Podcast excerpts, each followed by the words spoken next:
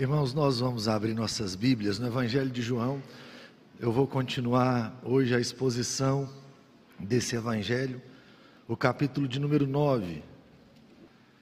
João, capítulo 9, nós leremos aí a cura de um cego de nascença, do versículo 1 ao versículo de número 12. Diz assim: Caminhando Jesus viu um homem cego de nascença, e os seus discípulos perguntaram: Mestre, quem pecou, este ou seus pais, para que nascesse cego? Respondeu Jesus: Nem ele pecou, nem seus pais, mas foi para que se manifestem nele a obra de Deus. É necessário que façamos a obra daquele que me enviou enquanto é dia. A noite vem, quando ninguém pode trabalhar. Enquanto estou no mundo, sou a luz do mundo. Dito isto, cuspiu na terra e, tendo feito lodo com a saliva, aplicou aos olhos do cego, dizendo-lhe: Vai, lava-te no tanque de Siloé, que quer dizer enviado. Ele foi, lavou-se e voltou vendo. Então os vizinhos e os que Dante o conheciam de vista como mendigo perguntavam: Não é este o que estava sentado pedindo esmolas? Uns diziam: É ele, outros. Não, mas se parece com ele. Ele mesmo, porém, dizia: Sou eu. Perguntaram-lhe, pois, como te foram abertos os olhos? Respondeu ele: O homem chamado Jesus fez lodo untou-me com os olhos e disse-me: Vai ao tanque de Siloé e lava-te. Então fui, lavei-me e estou vendo. Disseram-lhe, pois, onde está ele? Respondeu: Não sei. Se o capítulo 8 do Evangelho de João foi muito pesado, o capítulo 9 ele soa até de forma hilária. É até um absurdo o que acontece no capítulo de número 9, porque tudo o que Jesus fez está perante os olhos dos homens, mas os homens não conseguem ver. Ao mesmo tempo em que o homem sai da escuridão, porque a luz do mundo havia chegado, a luz do mundo revela o quanto a, a, os homens religiosos daquele tempo estavam nas trevas porque, mesmo vendo de forma gritante o que Jesus havia feito, eles não conseguiam crer que aquele ali era o Filho de Deus. E eu começo a pensar numa coisa aqui, à medida em que a gente caminha nesse texto. É uma coisa muito importante, porque o texto do Evangelho de João quer deixar muito claro que não é um homem qualquer não é mais um grande homem que pisou na terra. Nós lemos no início do culto, é Deus entre nós, é Deus como um de nós. E João, ele tá, ele escolhe dentre os sinais de Jesus alguns sinais, para que numa noite como essa, ou um dia em casa, alguém possa ler o evangelho e ao ler o evangelho entender que os sinais, eles apontam para algo maior apontam para a razão do sinal, apontam para Cristo, e crendo que Jesus é o Cristo, o homem receba vida em seu nome. Jesus estava na festa dos tabernáculos, possivelmente ele está entre a festa dos tabernáculos e a festa da dedicação. No capítulo 10 nós falaremos sobre a festa da dedicação. Ele possivelmente está em Jerusalém, caminhando e aí eu gostaria de falar nessa noite sobre o que se aprende caminhando com Jesus. Ele está caminhando e os discípulos dele, os mais próximos, podem aprender verdades acerca de Deus enquanto caminham com Jesus e eu posso aprender e você pode aprender. E a primeira coisa que o texto vai nos mostrar aqui é que eles descobriram que algumas dores elas vêm para manifestar a glória de Deus. Eu acho interessante que a, a, a, primeira coisa que eles fizeram é, eles olharam para aquele cego e fizeram uma pergunta: cego desde nascença. Quem é que pecou? Ele ou seus pais? É interessante como é que na Bíblia está cheio de, de teologia da prosperidade, Sabe que se você fizer uma coisa certa, Deus te abençoa, mas se você fizer uma coisa errada, Deus está contra você. Mas existe uma realidade aqui também que é importante dizer: é claro que todo sofrimento e toda dor que existe no mundo é fruto da queda, é fruto do pecado. Mas o que é assombroso aqui é que eles querem uma resposta para um pecado específico. Eles não estão simplesmente dizendo bem assim: o pecado entrou no mundo, então o sofrimento entrou no mundo. A vida dói para mim, ela dói para você. As, as pessoas ficam doentes na minha casa e ficam doentes na sua casa. Porque o pecado entrou no mundo. Eles queriam pensar mais ou menos assim: quem é que pecou? Será que o menino pecou no ventre da mãe? Sabe aquela história de Esaú e Jacó? Ali que Jacó segura no pé de Esaú, a ideia é que dava para pecar no ventre da mãe. Tem algumas pessoas, alguns rabinos daquele período que diziam isso, que dá para pecar no ventre da mãe. E aí a dúvida é: será que foi o menino? Ou será que os pais dele? Ah, poderia ser que a mãe, enquanto estava grávida do menino, a mãe do menino um dia entrou num templo adorou um Deus errado, um Deus falso, e o menino nasceu cego. Sabe esse negócio que a gente vive procurando? Uma razão por que, a dor existe? A gente vive querendo uma resposta para o sofrimento. E tanto eu quanto você, tem hora que a gente pensa mais ou menos assim: se eu souber a resposta do sofrimento, o problema do sofrimento acaba. Não acaba. Eu posso saber o que é, dói do mesmo jeito. Ah, eu posso ter algumas certezas, dói do mesmo jeito, machuca do mesmo jeito. As dores vieram para isso, para machucar. E a gente vive nessa ideia assim: me dá uma resposta, porque se eu tiver uma resposta, talvez melhore. E Jesus dá uma resposta assim, tanto inesperada para aqueles homens, é para que a glória de Deus se manifestasse. Você já pensou que alguns sofrimentos acontecem em nós, ah, para que Deus se mostre? Para que Deus se revele, para que fique claro para nós e para quem vive perto de nós que existe Deus em Israel, que existe um Senhor sobre a igreja. Olha que coisa maravilhosa! Ah, quantas vezes nós não percebemos isso, a beleza do que o Vinícius falou aqui hoje, sabe, a graça do sofrimento. Quantas vezes em meio ao sofrimento eu, eu ouço a voz de Deus de uma maneira tão singular ah, tem hora que no meio da paz é como se Deus não falasse. Ah, tem tempos na vida da gente onde está tudo muito bem, é quase que a sensação assim, ele nem precisa falar porque está tudo tão bem que pode deixar do jeito que está, até que a dor vem, e quando a dor vem, não tem esse negócio de que ele não precisa falar, quando a dor vem, você olha para ele e fala assim: por favor, fala comigo. Eu preciso ouvir a Sua voz, está doendo demais. Eu preciso que alguma coisa do alto aconteça em mim, aconteça na minha casa. Aí existe um aspecto da realidade que eu posso dizer aqui, sem medo de dizer, que na vida de um crente em Jesus Cristo, o sofrimento, todo o sofrimento, de alguma maneira manifesta essa glória. Olha o que o apóstolo Paulo vai dizer: ele fala, Eu pedi a Deus para que tirasse o espinho da carne. Imagine, é Paulo. Não estamos falando de um crente qualquer, é do apóstolo Paulo.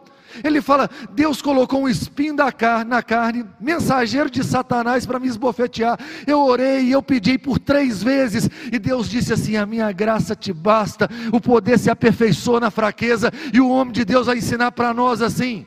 Há dois mil anos nós lemos o texto que o poder se aperfeiçoa na fraqueza e que ele se gloriaria mais nas fraquezas do que nos momentos bons, porque na fraqueza ele provaria do poder de Deus.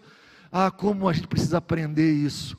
Talvez você esteja aqui nessa noite e se alguém perguntar assim, como vai sua vida, você responda, tudo bem. Existe alguma dor, você diga, nenhuma. Mas você sabe o que é sofrer. Eu não estou aqui de alguma maneira rogando pragas, eu estou falando da verdade pura. Uma hora a dor virá, de alguma maneira a dor virá. E é necessário que, como cristãos que caminham com o Senhor Jesus, nós possamos aprender uma coisa: que o nosso sofrimento pode ser um meio de glorificar a Deus. Mas tem mais uma coisa que Jesus vai ensinar: o tempo de fazer a obra de Deus. Os discípulos estão ali olhando e Jesus fala bem assim: a luz do mundo está aqui. E a gente precisa andar enquanto é luz. Ele estava presente. E se ele estava presente, a vontade de Deus estava sendo feita. Se ele estava presente, a vontade de Deus estava sendo anunciada. E ele está ensinando para os discípulos como é que faz a vontade de Deus e como anuncia a vontade de Deus. Aqui, olhem para mim e me ouçam. A coisa mais perigosa no mundo é uma igreja cristã sem Cristo. O homem mais perigoso que existe é um homem que se diz cristão, mas ele não entende o chamado dele, ele não entende como se posicionar no mundo e se portar. E eu preciso dizer uma coisa a cada um de nós aqui hoje: ah, nada Nada traz mais identidade a cada um de nós do que a mensagem do Evangelho e o sentimento que o Evangelho nos manda ter. Eu olho e você está cercado de gente, de gente boa e de gente difícil, de gente de diversas maneiras. A sua vida é cheia de gente assim. Tem gente no mundo que você quase que pensa assim: melhor seria se não existisse. Uma coisa que o Senhor Jesus vai nos ensinar de forma muito clara: Ele fala bem assim: vocês precisam amar os inimigos de vocês. E com relação à igreja, nisto saberão que sois meus discípulos, se vocês amarem uns aos outros. Ah, o cristão anda na luz, ele não é perturbado pela luz a luz dá direção para ele, ele sabe como se portar, ele sabe quem ele é, ele sabe o que ele deve falar, ele sabe quem ele serve, porque ele faz na companhia do seu Senhor.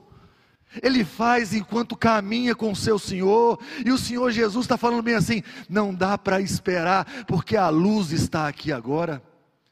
E é claro que ele volta aos céus, e ele vai dizer aos discípulos assim: vocês não ficarão sozinhos.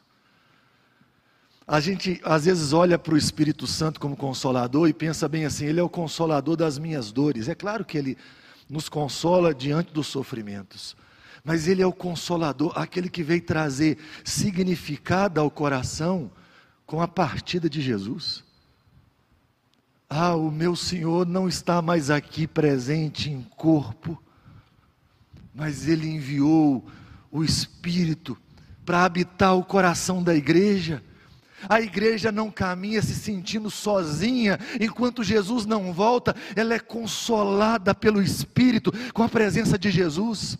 E é tão sério a presença do Espírito em nós que nos dá autoridade para falarmos acerca de Jesus. Tem um texto em Atos que ele é tão significativo. O Senhor Jesus, ele vira para os seus discípulos e ele fala bem assim: Vocês receberão poder ao descer sobre vós o Espírito Santo e serão minhas testemunhas. Ele está falando com gente que andava com ele há três anos, que via, ouvia. Eles vão dizer isso, o que os nossos vi olhos viram, o que os nossos ouvidos ouviram, o que as nossas mãos apalparam. Mas Jesus diz bem assim: ainda não podem ser minhas testemunhas é necessário que venha a testemunha por excelência. Uma coisa interessante de você saber aqui é que a palavra usada para o Espírito Santo como consolador, também ela é usada para o Espírito Santo como advogado. E o advogado naquele tempo não era simplesmente alguém profissional e capaz, era o seu melhor amigo era aquele que mais conhecia você, é aquele que conhecia a sua intimidade, e Jesus está dizendo bem assim: o Espírito Santo é quem sonda as profundezas de Deus, é quem conhece a Deus profundamente. Então a igreja só testemunha com poder quando essa igreja se torna a habitação do Espírito. Quando o Espírito vem, a igreja tem a luz do mundo nela, ela é a própria luz que ilumina e que aponta para o seu Salvador. Sabe uma coisa triste na igreja? Não existe crente sem o Espírito Santo. Não existe. Se é crente de verdade, o Espírito habita aquele homem. Mas existem crentes mais cheios do Espírito e mais vazios do Espírito. Existem crentes tão vazios do Espírito que Paulo chega a xingá-los. Eu quero usar essa palavra para você entender o quanto é difícil o que ele está fazendo. Ele chama um ser espiritual de carnal. sabe? Alguém que é habitado pelo Espírito Santo é espiritual, mas tem homens que são tão vazios do Espírito que da boca deles sai o que Cristo não mandou. Que dos atos dele saem atitudes que Deus não ensinou, eles vivem como se fossem das trevas, eles se portam como gente das trevas, são vazios do espírito. Aí Paulo fala assim: são espirituais, mas parecem que são carnais, são crianças. E aí, uma coisa boa para a gente aqui agora, numa hora como essa, é entender: ah, que Cristo está no nosso meio por meio do Espírito. A igreja não caminha nas trevas, a igreja caminha na luz. Hoje de manhã eu pregava para jovens lá em Caratinga, no intercâmbio. E eu dizia para aqueles jovens assim: eu sei que os nossos dias são temerosos. Mas é tão maravilhoso o Evangelho. Você imagine uma coisa. Olha para Apocalipse. Ô, gente, é de assustar. Eu não sei se você um dia falou assim: eu não posso ler Apocalipse porque eu tenho medo. Tem um dragão lá. Lá tem duas bestas. Com várias cabeças e vários chifres. Lá tem uma cidade, uma mulher, a Babilônia, que ela bebe o sangue dos santos. Está lá em Apocalipse. Lá tem o falso profeta, vai anunciar o anticristo de, ali em Apocalipse. Aí você pensa, quem é que está do nosso lado? Aí uma hora João fala bem assim: eis que o leão da tribo de Judá venceu. Aí você fala, um leão, beleza. Um leão contra um dragão, uma, duas bestas, contra uma prostituta poderosa, um leão contra um anticristo, contra um falso profeta, um leão contra o inferno. Mas tá bom, é um leão. Mas aí quando ele olha para o trono, ele não vê um leão, ele vê um cordeiro, que, a, que havia sido morto. Aí você pensa, nós vamos perder. E a imagem que João tem, não é de gente derrotada, é de gente que entra no céu com vestiduras brancas você imagina todo mundo com as vestes brancas. E aí a pergunta é: de onde eles vêm? Quem são eles? E a resposta é: você sabe. E a resposta é: eles foram lavados no sangue do Cordeiro. Ah, tem aparência de poder, mas quem está sentado no trono é o Cordeiro. Por que, que a igreja tem medo? Se o Senhor dela está sentado no trono, por que, que a igreja não assume a sua identidade? Se quem está sentado no trono é o Senhor dela, quem colocará a igreja no céu com vestes brancas é o Cordeiro. Então por que eu confiaria em outra coisa na minha vida que não fosse o Cordeiro? Ah, é o Cordeiro Jesus que nos livra do pecado, é o Cordeiro Jesus que nos purifica, é o Cordeiro Jesus que nos dá a vida eterna, é o Cordeiro Jesus que governa todas as coisas. Ah, tem hora que a gente acha que ele não governa, a gente acha que isso é historinha, sabe? Historinha para criança dormir, não é. Ele governa todas as coisas do mundo, ele governa o Brasil e ele governa o país mais ateu que houver no mundo. Ah, se você ousar pregar hoje na praça da Coreia do Norte, possivelmente assim será preso e depois morto. Não pode portar uma Bíblia, mas ele é senhor da Coreia do Norte. E eu não sei se você sabe, existe igreja na Coreia do Norte. Existe crente na Coreia do Norte, reunido escondido para louvar o Cordeiro. Existe gente da Coreia do Norte sendo salva, como existe, existe gente no Brasil sendo salva. Você precisa trazer para o coração que quem te ama está sentado no trono. E é tão maravilhoso que a Bíblia fala que Jesus vence o anticristo com o sopro da sua boca. Uh, a gente acha que ele vai ganhar tudo e de repente uh, acabou. Ah, lembre disso. Você está na luz. Não haja como filho das trevas. Não haja como alguém que não vê nada. Não haja como alguém que está no campo da insegurança. Não haja como alguém que foi abandonado. Você não foi abandonado. Você venceu cada batalha da sua vida, porque Deus esteve aí. Se Deus não estivesse do seu lado, você teria ficado lá atrás. Você não ganhou porque era bom demais, você ganhou porque o Cordeiro te amou e cuidou de você e tem cuidado de você até hoje. Descanse nisso. E eu quero falar a última coisa e terminar aqui hoje. Enquanto o barro estiver nas mãos do oleiro e do Criador, há esperança. Existe uma cura aqui tão estranha e até nojenta. Fala sério. Jesus cospe e faz barro e coloca no olho do homem. O que que isso te lembra? Quando você começa a ler o Evangelho de João, lá fala assim: todas as coisas foram feitas por intermédio dele, todas as coisas, cada coisa que existe, inclusive o homem, que ele faz do barro. E aí ele pega o barro que ele criou o homem e coloca no olho do homem. E manda o homem lavar aquele olho, e quando lava, ele voltou a ver. As trevas foram embora porque Jesus entrou na história daquele homem. Sabe uma coisa que me chama atenção demais nesse texto? É que esse homem não pediu por um milagre. Esse homem pediu esmolas. Mas Jesus está caminhando, e está caminhando na direção daquele homem. Como, é, como isso é consolador para a minha vida? Porque eu sei que muitas vezes na minha vida, Ele não me pegou de joelho para cuidar de mim.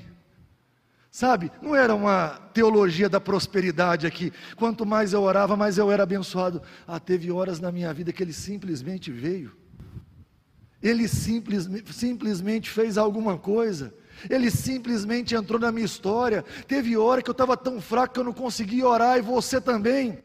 Teve hora que a vida estava tão difícil que você não sabia como sairia dela. Teve hora na sua vida que você pensou bem assim: quanto mais eu oro, parece que mais assombração aparece, mas ele veio. E ele chegou, e quando ele chegou, a sua história mudou. Quando ele chegou, as trevas foram embora. Quando ele chegou, aquilo que trazia medo ao seu coração foi derrotado.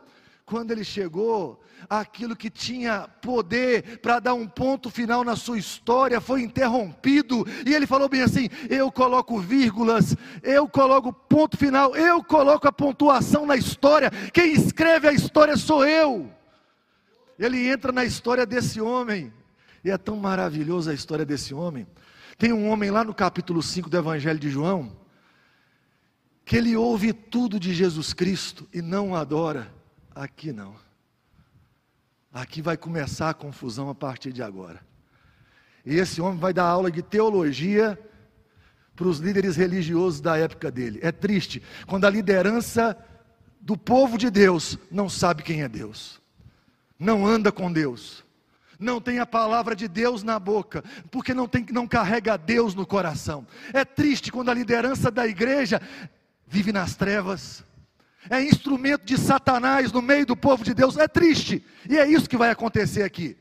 Na continuação do texto, e um homem simples vai ser a voz de Deus, e vai dizer quem Cristo é, e ele vai dizer: Eu não sei quem Ele é, e essa é a mensagem do Evangelho mais simples que alguém carrega. Eu não sei muito bem quem ele é, mas eu sei que eu era cego e eu sei que agora eu vejo. Eu sei o nome dele, não sei muita coisa dele. O nome dele é Jesus. Eu tinha uma história antes dele e eu tenho uma história depois dele. Ah, e ele vai dizer, inclusive, a esses líderes. Domingo que vem eu falo sobre isso. Vocês querem crer nele? Ah, quem dera se eles crescem, se eles confiassem. Ele tem uma mensagem simples acerca do Evangelho, simples assim. A minha vida mudou depois que ele entrou na minha vida. A minha vida é outra depois de Jesus Cristo. Já viu que tem hora que a gente faz um monte de coisas e um monte de cursos para tentar falar sobre Jesus? E é tão simples. Você vai falar quem você era, quem é Jesus e o que ele fez. E fala, ele pode fazer na sua vida. Isso é pregar o Evangelho. Estava ouvindo uma mensagem esses dias do reverendo Ronaldo Lidório. E ele dizendo que foi pregar na Inglaterra. E ele tinha que dar uma aula lá para uma classe. E um menino de 10 anos foi assistir a aula dele. Quando terminou, o pai pediu para o Ronaldo para o menino queria conversar com ele. E o menino levou um caderno, não anotou nada no caderno e falou: Vim cá para aprender a evangelizar. E eu não entendi nada. Eu queria falar de Jesus para os meus amigos. E aí o Ronaldo falou isso: Diga quem você era e o que Jesus fez em você. Aí ele falou: É só isso? Aí ele: É só isso. Não, o senhor falou uma hora. E era só para falar isso? Só para falar isso. Quem eu era antes de Jesus e quem eu sou depois de Jesus. Diz o Ronaldo Lidori que ele estava um dia lá na tribo, num determinado momento ele consegue receber uma carta. E a mensagem do, do pai do menino, que era um pastor, é: os meninos estão o meu filho começou a evangelizar várias crianças na escola. Daqui a pouco os pais começaram a vir. E a metodologia dele era mais ou menos a metodologia desse cego. Eu era cego e agora eu vejo, e o nome dele é Jesus Cristo. Ah, talvez você tenha entrado aqui nessa noite cego. Talvez você tenha entrado aqui nessa noite sendo é, confuso no meio das trevas mas existe luz do céu para mim e para você. Existe uma palavra de Deus para mim e para você. Existe algo para iluminar o nosso caminho. Então, numa noite como essa, assim, se expõe à graça. Sabe o que é triste? É quando você vem para um culto como esse, e ao invés de você abrir o coração, você fecha o coração cheio de ira. Você começa a dar um monte de desculpa. Você começa a contrapor um milhão de situações, ao invés de ajoelhar e de adorar o Rei Jesus, ao invés de falar, eu não sou nada sem o Senhor, que bom que o Senhor veio, que bom que o Senhor passou na minha história, que bom, eu estou indo para casa cheio de luz hoje, então eu tenho uma palavra para você, se renda. E a última coisa, assim, rápida, era cego de nascença. Sabe essas histórias assim? Não tem jeito. Sabe, as situações da vida que a gente olha e fala bem assim: ah, nasceu assim, vai crescer assim e vai morrer assim. Gabriela, sempre Gabriela, sabe? É mais ou menos essa história. Não tem jeito para esse caso. Só não tem jeito se o Rei Jesus não passar ali. Só não tem jeito se o Verbo encarnado não entrar na história, porque se ele entrar na história, toda a criação se curva. Se ele entrar na história, um cego de nascença volta a ver. Se ele entrar na história, sabe esse dilema que você está vivendo? Ele pode mandar embora. Se ele entrar na história, um pecador tem um transplante de coração, sai o coração de pedra e entra o coração de carne. Ah, o crente fraco vira o crente forte. É só o Verbo entrar na história. É só o Senhor Jesus entrar na história. Ele entrou na história daquele homem. E aquele homem viveu uma vida para adorá-lo, para dizer quem ele era. E até o último dia ele viu. Até o último dia ele experimentou algo da parte de Deus. Eu queria te convidar à oração, mas eu queria te dizer uma coisa antes. Eu tenho certeza absoluta que o Senhor Jesus está aqui. É Ele quem falou que onde estivessem dois ou três reunidos em seu nome, ali Ele estaria. Então eu tenho certeza absoluta. Sabe esse, essa dor pesada que você está carregando no coração? Sabe esse pecado que parece que não dá para ser vencido? Sabe essa enfermidade que te atormenta? Sabe esse tanto de coisa que a gente olha e fala assim: eu vivo nas trevas. Parece que Ele me colocou para andar nas trevas e não na luz. O Senhor Jesus está aqui. E se Ele está aqui, se o barro está na mão dele, tem esperança. Alguma coisa pode acontecer na sua vida agora. E você voltar para casa de uma outra maneira. E aí, o meu convite é para que nós nos rendamos. Sabe, é um convite à rendição. Para de acreditar em você, de confiar em você, de ver força no seu braço. Levante a bandeira branca e diga: Eu me rendo. O Senhor diz como será. O Senhor será a minha luz. Eu farei do seu jeito. E o seu jeito transformará quem eu sou. Vamos orar? Feche os seus olhos aí. Implore a graça de Deus agora.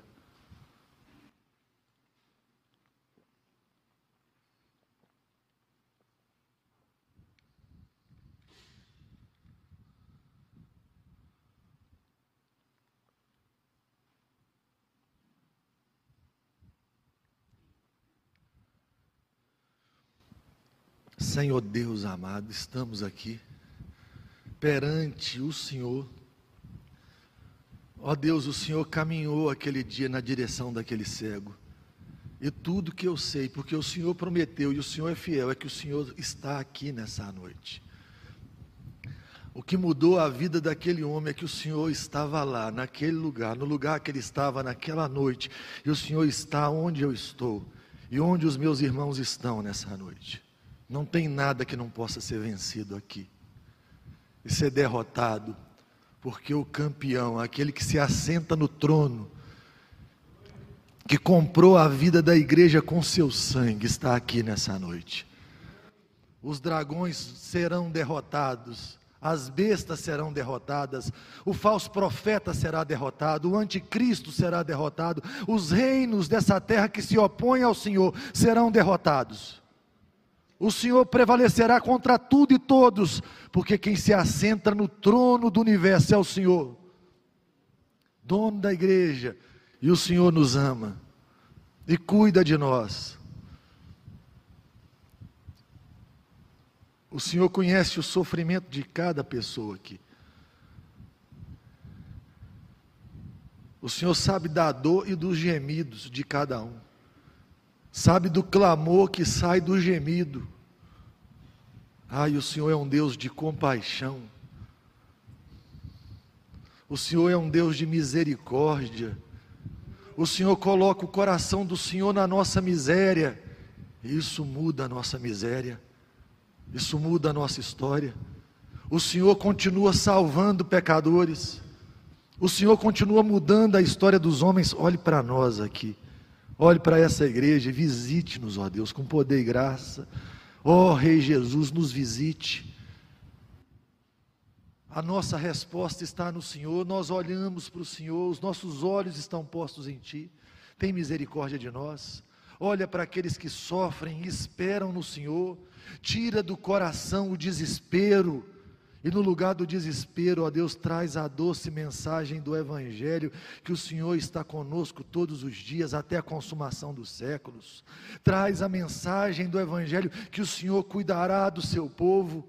Ó Deus, que até nos, no meio dos nossos sofrimentos, ó Deus, o Senhor é glorificado. Traz isso para o nosso coração, não nos deixe ceder ao medo porque aqueles que cedem ao medo, ó Deus, pararam de confiar no Senhor. E aí, ó Deus, toda hora que um homem cede ao medo, meu Deus, ele se torna uma máquina de, de machucar, de escuridão, ele se torna uma máquina de fazer aquilo que não deveria fazer. Livra-nos disso, livra-nos da cegueira. Ó Deus, nos faz viver como filhos da luz, ó Deus. Eu te imploro essa graça. Tem misericórdia de nós visita-nos com poder e graça, que quando esse culto acabar, ninguém vá para casa na escuridão, que todos possam voltar para casa na luz, na certeza de que o Senhor cruzou o nosso caminho e que o Senhor mudou a nossa história.